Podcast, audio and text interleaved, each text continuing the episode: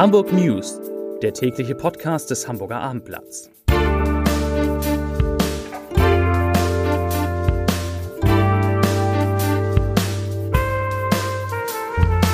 Moin, mein Name ist Lars Heider und heute geht es um 4 Millionen Euro, die Hamburg an Miete für ein Haus gezahlt hat, das gar nicht genutzt wird. Weitere Themen.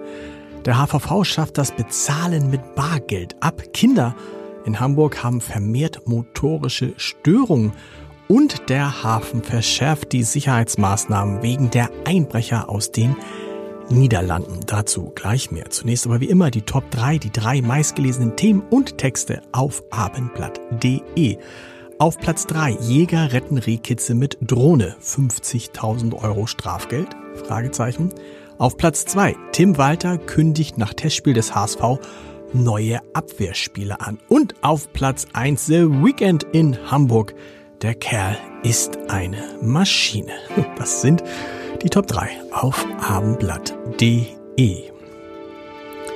Es war eine Attacke, die sprachlos machte, weil er mit seinem Auto gegen Demonstranten am Rande einer AfD-Veranstaltung angefahren und verletzt haben soll, muss sich ein 22 Jahre alter Mann seit heute vor dem Landgericht in Kiel verantworten. Zu Prozessbeginn räumte der Angeklagte den Vorfall ein. Er sagte, ich kann nur sagen, dass ich mich falsch verhalten habe und ich kann dem Betroffenen nur meine Entschuldigung anbieten.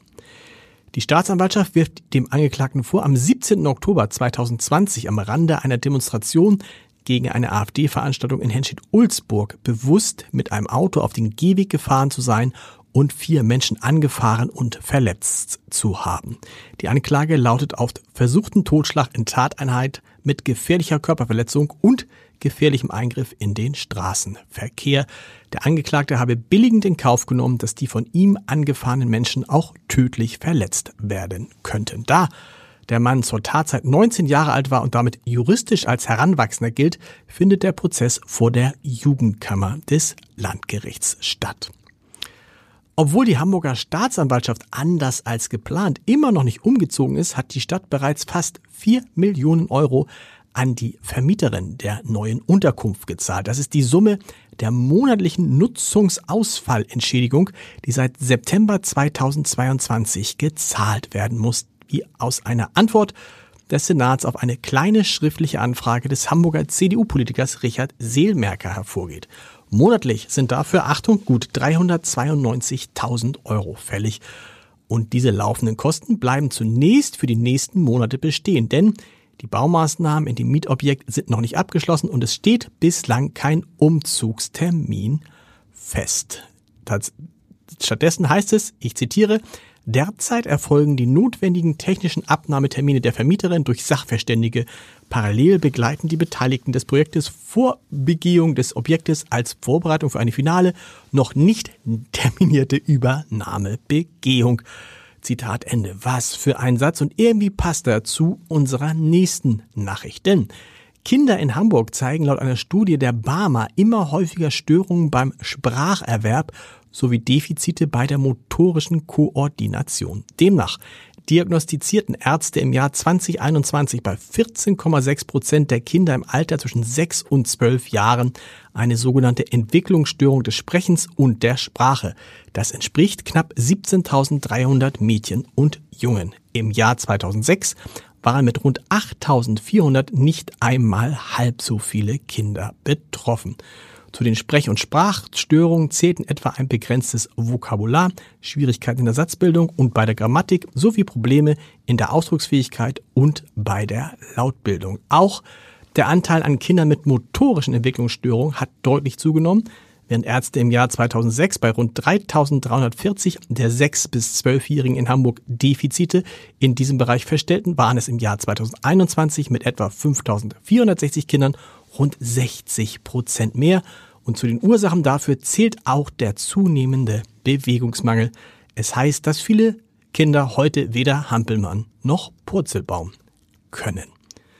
Der Ticketverkauf mit Bargeld wird in Hamburgs Bussen ab Ende 2023 Geschichte sein. Die Hamburger Hochbahn führt jetzt eine weitere bargeldlose Bezahlmöglichkeit ein, die HVV Prepaid Card. Ab sofort können Fahrgäste in den Bussen der Verkehrsbetriebe Hamburg-Holstein und der Hochbahn ihr Ticket auch mit der neuen Karte bezahlen.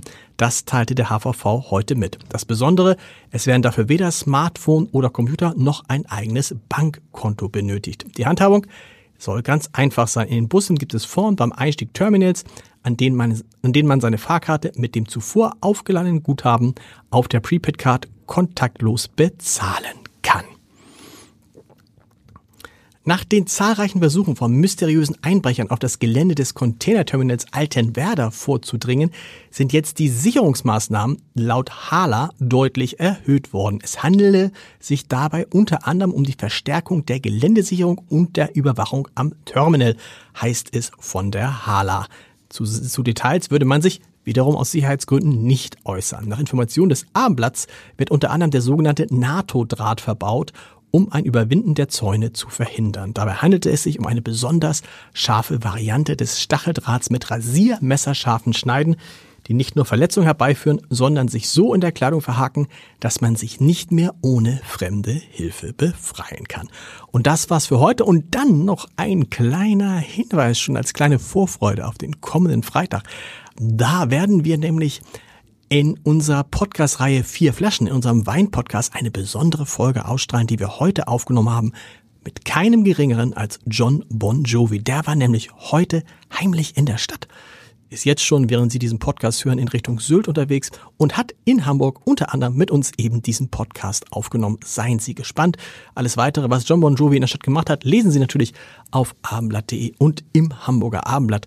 Und wir, wir hören uns morgen wieder um, klar, 17 Uhr. Bis dahin, Tschüss.